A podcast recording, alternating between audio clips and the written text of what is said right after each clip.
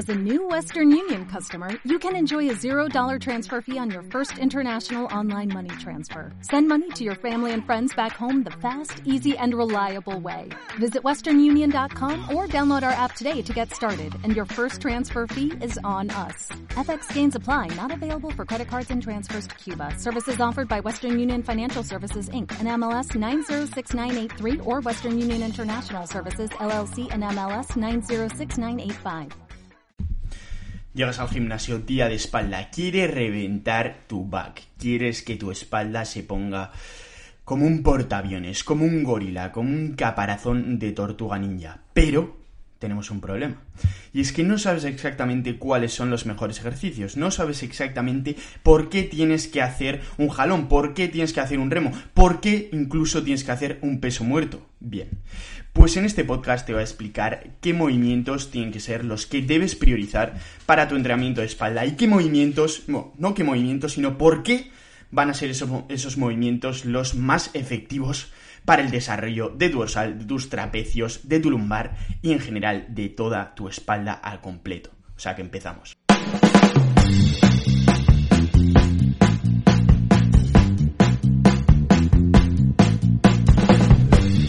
Buenas equipo, bienvenidos un día más al podcast de Trainology, tu academia online en la que te enseñamos básicamente cómo ponerte armadísimo, mamadísimo y todo lo que tú quieras en cuanto a objetivos físicos, estéticos, de salud y todo lo que tiene que ver con el entrenamiento de fuerza y la nutrición. Mi nombre es Alejandro Barrio, espero que me conozcas, si no, no pasa nada, me presento, soy A Barrio en redes sociales, en Instagram concretamente, si no me sigues no sé qué estás haciendo, no sé qué estás esperando, escúchate este podcast y después vete corriendo a seguirme porque te va a molar mi cuenta, eh, te va a encantar el contenido que, que comparto. Y en el tema de hoy ya vamos a meternos de lleno en las tres claves, como has visto en el título de este podcast, las tres claves para el desarrollo de tu espalda, las tres claves. Sobre todo vamos a centrarnos en tres claves a nivel biomecánico. Son tres claves que tú mismo o tú misma vas a poder observar perfectamente en eh, las variantes de ejercicios que vamos a tocar en este podcast. No me voy a centrar tanto en las variantes de ejercicios, en los propios movimientos, sino eh, o bueno, mejor dicho, no me voy a centrar tanto en los mm, movimientos generales, sino en los gestos específicos en los que tenemos que centrar el entrenamiento de nuestra espalda, ya sea en un día de tracciones, de torso, de lo que sea,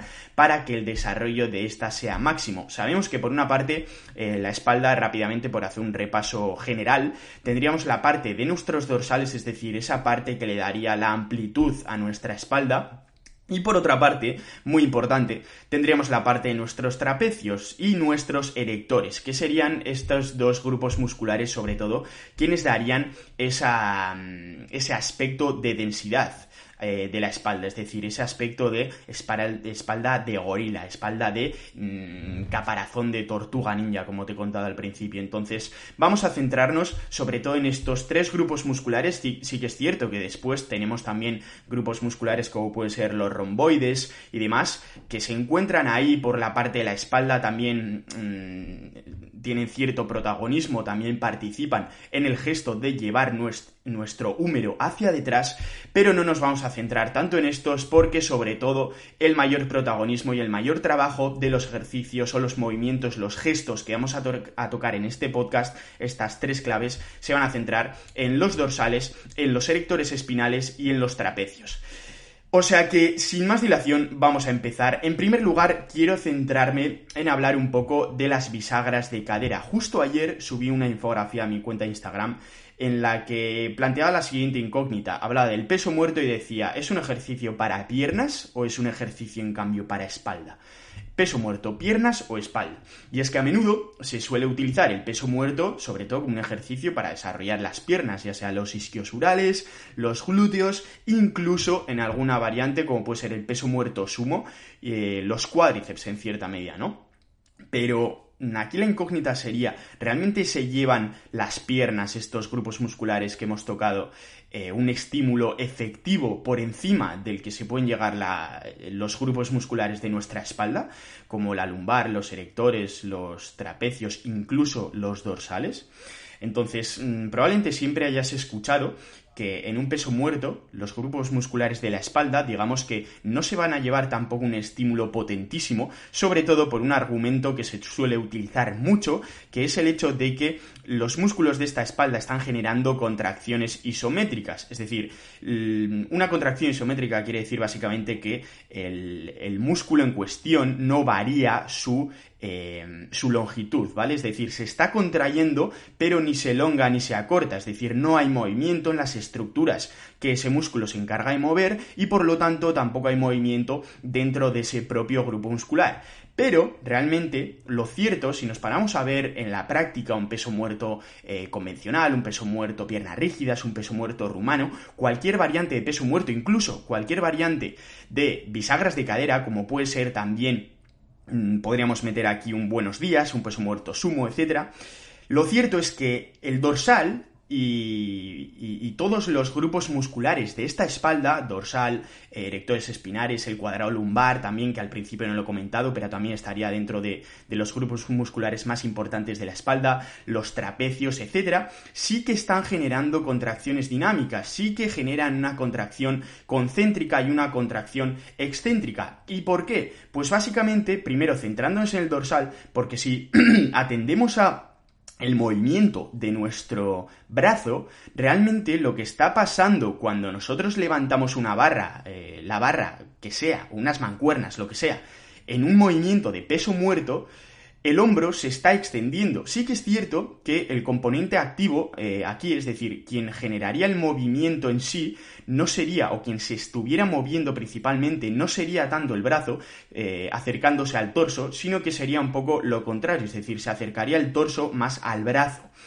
pero igualmente el dorsal va a estar generando en cierta medida esa acción y sobre todo va a estar generando esa contracción dinámica, no isométrica, sí dinámica, esa contracción concéntrica y esa contracción eh, excéntrica, mm, primero en la subida, eh, en concéntrica y en la bajada en excéntrica. Entonces, eso por una parte, vamos a tener claro que en cuanto al dorsal, en un peso muerto sí que se están generando contracciones dinámicas. Y ahora la incógnita sería, vale, el dorsal sí genera contracciones eh, dinámicas, pero realmente estamos de acuerdo, creo que todos estamos de acuerdo en que eh, si bien el dorsal se puede llevar cierto trabajo en un peso muerto, en cualquier bisagra de cadera, realmente no creo mm, que sea un buen ejercicio, no creo que debamos darle la mayor parte del protagonismo a este peso muerto, a estas bisagras de cadera para el desarrollo del dorsal, ¿no? Estamos de acuerdo. Después trataremos un poco en qué tendríamos que centrarnos en el segundo punto, en la segunda clave, para que este dorsal se lleve el mayor estímulo posible. Pero claro, también si atendemos a otros grupos musculares de la espalda, como pueden ser los erectores, los trapecios y la lumbar, como hemos dicho, eh, es que en cada repetición estos tres grupos musculares también se están llevando trabajo porque la espalda, sobre todo el raquis, cada vértebra de tu espalda, si estás haciendo un peso muerto, no está en una posición completamente estática. Entonces aquí de nuevo, estos tres grupos musculares no van a estar generando contracciones isométricas, sino que van a estar generando contracciones dinámicas, van a estar generando primero eh, una contracción excéntrica cuando vayan a resistir esa flexión de espalda, ligera, ligera flexión de espalda, porque la espalda, siempre que se encuentre en un rango neutro, mm, podemos estar tranquilos de que, entre comillas, no nos vamos a partir, y eh, además van a estar generando esas contracciones concéntricas cuando eh, extiendan ligeramente esta misma espalda. Entonces aquí es importante tener claro que por cada repetición por cada movimiento, por cada parte de la repetición, por cada bajada de esa barra en un peso muerto y por cada subida, tu espalda, aunque intentes mantenerla en una eh, posición estática, realmente no va a estar completamente estática y, aunque sea por cierta angulación mínima, los grados de cada vértebra de tu espalda sí que van a cambiar. Entonces aquí, importante tener en cuenta que las contracciones que genera tu espalda en un peso muerto no son, mm, dejan de ser isométricas cuando descubrimos que tu espalda realmente sí que se está moviendo, entonces pasan a ser dinámicas. Por esto, el argumento de que mm, tu espalda en un peso muerto no se va a estimular correctamente porque las contracciones que se generan son isométricas y para hipertrofia generar contracciones isométricas no es del todo eficiente, podríamos perfectamente rebatirlo, podríamos perfectamente tumbar ese argumento con los, eh, los contraargumentos o con las razones que os acabo de explicar. Incluso aquí otro punto sería que en muchos, eh, en muchos casos la espalda en un peso muerto suele ser el factor limitante, es decir, seguro que a más de uno o a una que me estáis escuchando ahora mismo le ha pasado que estamos haciendo un peso muerto convencional o incluso un peso muerto piernas rígidas, que lo metemos por ejemplo el día de piernas, y vemos que sí, que los isquiosurales están llevando buen trabajo, que los glúteos están llevando buen trabajo, sentimos ahí mm, sobre todo esa tirantez y ese estiramiento en la concéntrica, pero que mm, al final de la serie lo que más marca que nosotros cojamos y dejemos la barra en el rack y digamos, vale, un RIR 1, un RIR 2, un RIR 0 o incluso hemos fallado, suele ser la espalda, suelen ser esas demandas a nivel de antiflexión, a nivel de que las, eh, la musculatura de nuestra espalda que se encargue de extender el raquis, de extender nuestra columna vertebral, esté fatigada y eh, se fatigue incluso antes que nuestras piernas. Entonces aquí el problema, no el problema, sino la cuestión, porque problema en sí tampoco es un problema muy grave, pero la cuestión sería qué día metemos el peso muerto. Y aquí lo que planteo, justo lo que planteé en esta infografía y lo que, lo que te planteo a ti en este podcast que me estás escuchando, sería que por una parte dividiéramos un poco eh, los movimientos de bisagra de cadera y sobre todo, más concretamente, el peso muerto en tres variantes, ¿no? Tres variantes que, bajo mi punto de vista, son las más importantes o las más interesantes, mejor dicho, de cara a las ganancias de masa muscular, ya sea en el tren inferior o en el tren superior. Eh, es decir, en el tren eh, inferior, la cadena posterior de nuestras piernas, eh, glúteos isquiosurales, y en el tren superior, la cadena posterior también, sobre todo a nivel de la espalda. Entonces, cuando hablamos, por ejemplo, de un peso muerto convencional, un peso muerto rumano, Bajo mi punto de vista, la mejor eh, estrategia, la mejor decisión sería incluir alguna de estas dos variantes, si no incluso las dos, en un día de espalda. No quiero decir que dentro de esta misma sesión tengamos que incluir las dos variantes, de hecho no me parecería tan buena idea esto, pero sí que en dos sesiones distintas podríamos incluir un peso muerto convencional y luego en otra un peso muerto rumano, ¿vale? Y aquí mm, seguro que alguno o alguna se pregunta, vale, pero es que yo en un peso muerto rumano sigo sintiendo los isquios. Y sí, 100%, vamos a sentir los isquios, incluso al día siguiente vamos a sentir ciertas agujetas, cierto dolor muscular en los isquios. Pero realmente lo que nos tenemos que preguntar es cuál es el factor limitante y cuál es el grupo muscular o los grupos musculares que más trabajo se estén llevando. Y bajo mi punto de vista, por encima de las piernas son la espalda, sobre todo a nivel de erectores y a nivel de trapecios. Después, por otra parte, en cuanto al peso muerto, piernas rígidas, esta tercera variante que bajo mi punto de vista para las ganancias de masa muscular, sobre todo a nivel de isquiosurales, perdón, es muy muy interesante. Mm, una decisión inteligente creo que sería incluirlo en el día de piernas, sobre todo porque el brazo de momento sobre la cadera va a ser mm, un poco mayor. Además, el, rango de movimiento también va a ser mayor, la cadera se llega a flexionar más, por lo tanto, muy probablemente el trabajo sobre los isquiosurales y el trabajo sobre los glúteos sea mayor que en las dos otras variantes de peso muerto que serían convencional y el rumano. Entonces, por eso creo que una buena idea sería incluir este peso muerto piernas rígidas, a diferencia del rumano y el convencional, dentro del día de piernas, dentro de una sesión de piernas. Y ahora un pro tip, que lo llamo yo dentro de, estas infografías que te estoy comentando, eh, o una recomendación que puede funcionar muy bien, sería simplemente atender a tus sensaciones de dolor muscular, de agujetas, después de los días en los que realizas este peso muerto, después de las sesiones en las que realizas este peso muerto. Es decir, si ayer o antes de ayer hicimos un peso muerto convencional y sentimos la espalda más no poder, sentimos que nuestra espalda está eh, agujeteada, está dolorida y está muy muy fatigada después de un día, dos días, incluso tres días, es muy probable que una buena idea sea coger y decir, vale, pues 100% que la decisión que tengo que tomar es meter este peso muerto convencional dentro de un día de tracciones porque la mayor parte del estímulo se lo va a estar llevando mi espalda.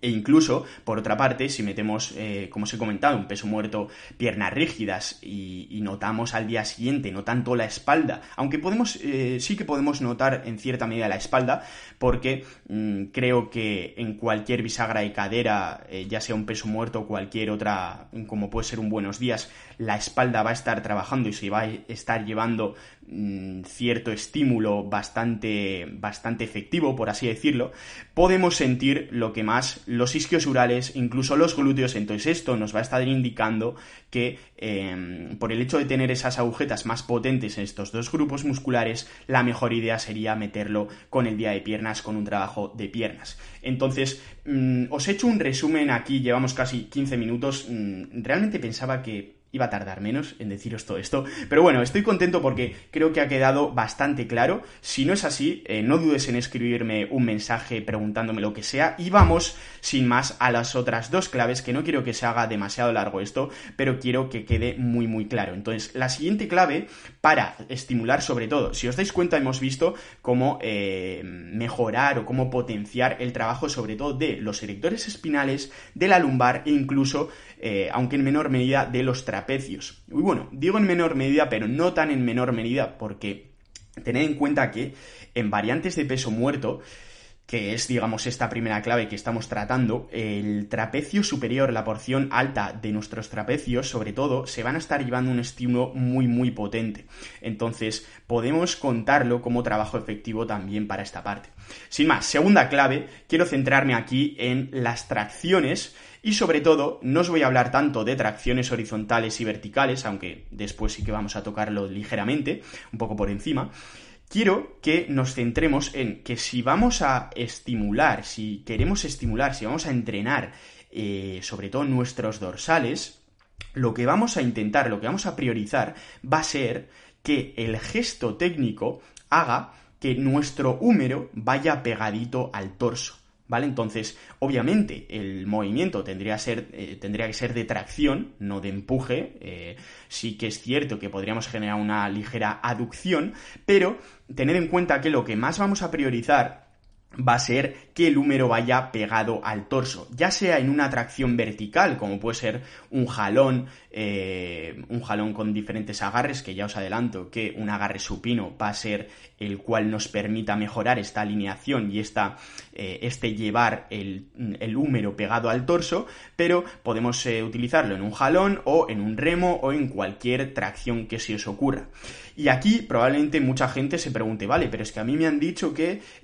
hacer un, agarre amplio en una tracción, como potencia ese gesto de aducción, va a potenciar también el estímulo en el dorsal. Y sí, es cierto, pero eh, no es tan cierto, o sea, es cierto por una parte porque el gesto de aducción va a potenciar esa activación y ese estímulo en el dorsal, pero no es tan cierto por la parte de que esa aducción tiene que ir desde eh, desde que nuestro codo esté separado de nuestro torso, nuestro húmero esté separado de nuestro torso, hasta que esté completamente pegado. ¿Y por qué digo esto? Porque una mucho mejor idea y una mucha mejor estrategia me parece que sigamos haciendo esta tracción, intentando llevar el húmero pegadito al torso y pensemos aún más en pegar, en hacer que se apriete, se, se contraiga mucho más Mm, la parte de nuestro tríceps contra la parte de nuestro dorsal. Es decir, si estamos haciendo un jalón, lo que vamos a intentar una vez nuestro húmero llegue cerca de nuestro torso es que la parte de nuestro tríceps y la parte de nuestro dorsal estén en completo contacto e incluso no solo estén en contacto, sino que sigamos haciendo ese gesto de intentar aplastarlos aún más. Entonces, aquí es donde viene esa acción de aducción del dorsal y es eh, bajo mi punto de vista, el gesto más interesante cuando hablamos de hacer una tracción con el objetivo de estimular el dorsal. Entonces, em, esto sería por la segunda parte, la segunda clave para el entrenamiento de, tu espalda. Prioriza esos patrones, esas eh, tracciones, ya sea verticales o horizontales, que mm, te generen, te faciliten que tu húmero vaya pegado al torso. Y aquí puede que te preguntes, vale, entonces, ¿qué es mejor que haga? ¿Un jalón, eh, por ejemplo, unilateral o un remo unilateral, eh, pensando en llevar, como tú dices, el húmero pegadito al torso? Y realmente depende un poco, ¿no? Sí que es cierto que eh, sobre el papel y teóricamente si atendemos un poco a la arquitectura muscular general, porque Sí que es cierto que no todos los dorsales son exactamente iguales, hay algunos eh, en función de la persona que se, se, inserta un poco más arriba, un poco más abajo, etc. Pero por lo general sí que es cierto que como las fibras musculares del dorsal suelen ir en una dirección más, mm, sobre todo más vertical, probablemente hacer una tracción ligeramente vertical o una tracción diagonal sea un poco más interesante sobre el papel y teóricamente ya os digo que eh, hacer una tracción horizontal, pero no es raro, no es para nada raro, de hecho a mí me pasa muchísimo que hago, por ejemplo, un remo, eh, un remo unilateral eh, con el pecho apoyado y siento el dorsal en llamas y al día siguiente siento unas agujetas brutales, siento que el trabajo ha sido muy muy efectivo. Entonces tened en cuenta esto porque aunque teóricamente pensemos que hacer una tracción vertical puede ser mejor, luego podemos descubrir en la práctica que haciendo una tracción horizontal también el estímulo que se lleva a este dorsal es muy muy potente. Vale, entonces tened eso en cuenta y pasamos sin más a la tercera clave que básicamente sería centrarnos en tracciones ya no con el húmero pegado al torso, sino con el húmero alejado del torso. Y este eh, tener el húmero alejado del torso lo que va a generar, si más de uno o más de una se ha dado cuenta ya, es simplemente que el húmero, la trayectoria de nuestro húmero y por lo tanto la trayectoria del movimiento de la tracción que estemos haciendo, ya sea un remo eh, con el pecho apoyado, un remo con barra, lo que sea, vaya alineado, esa trayectoria del movimiento esté alineada con las fibras de nuestro trapecio con las fibras del trapecio medio, trapecio inferior incluso trapecio superior. Y además, si sumamos a esto que sobre todo cuando hagamos estas tracciones con el húmero alejado, que ya os adelanto que eh, si seguro que más de uno o más de una se ha dado cuenta ya y lo ha descubierto por sí solo, sí sola, pero en las tracciones eh, más, digamos, más propias, más eh, específicas para el desarrollo del dorsal, el húmero, perdón, el húmero, el torso, el, el, hombro, que no salía, estaría en una posición de rotación interna y, eh, perdón, de rotación externa y el, en las tracciones más específicas para el trapecio, cuando el húmero está más separado, el hombro estaría en una posición más de rotación interna, ¿vale? Entonces, eh, importante tener eso en cuenta simplemente porque en caso, por ejemplo, que tengamos una persona eh, cuyo, cuya articulación del hombro esté ciertamente comprometida, esté en cierta medida comprometida por esa eh, ese generar una rotación interna, es probable que nos interese más priorizar estos patrones para estimular el dorsal y no tanto para estimular el trapecio. Pero todo esto no es más que un paréntesis. Seguimos con el tema de la alineación que vamos a centrarnos para estimular los trapecios en esa alineación y ese tener el húmero alejado, sumado, como os decía, a estar visualizando durante toda la tracción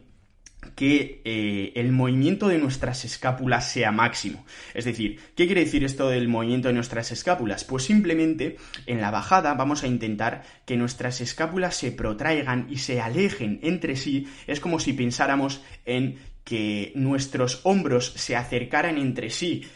por delante, es decir, por la zona de nuestra, eh, de nuestra clavícula, por la zona de nuestro pectoral, y al contrario, cuando estemos en la zona de máximo acortamiento, en la zona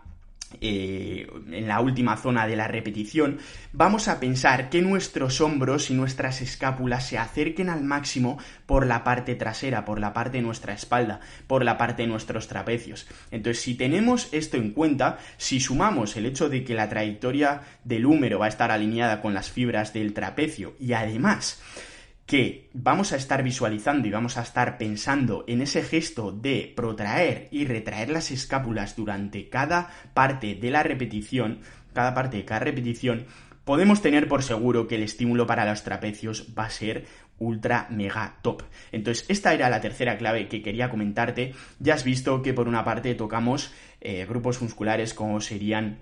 los eh, el cuadrado lumbar, los erectores y parte de los trapecios, sobre, sobre, todo a nivel de trapecio superior. Después nos hemos centrado en el dorsal, en los dorsales y después nos hemos centrado más eh, específicamente de forma un poco más aislada, entre comillas, en los trapecios a nivel medio inferior. Entonces, estas son las tres claves que quería comentarte hoy sobre cómo mejorar y cómo sacarle el máximo partido a el entrenamiento de tu espalda, puedes tener por seguro que si tienes estas tres claves en cuenta, vas a poder eh, seleccionar los mejores ejercicios para mm, potenciar el trabajo de tu espalda, para potenciar el estímulo de tu espalda y por lo tanto muy probablemente si optimizas otros factores como puede ser eh, factores de la recuperación, el descanso, la nutrición y demás, vas a tener por seguro que tu espalda va a crecer y va incluso a mutar. O sea que todo esto era lo que quería comentarte por hoy. Nos vemos en el siguiente podcast.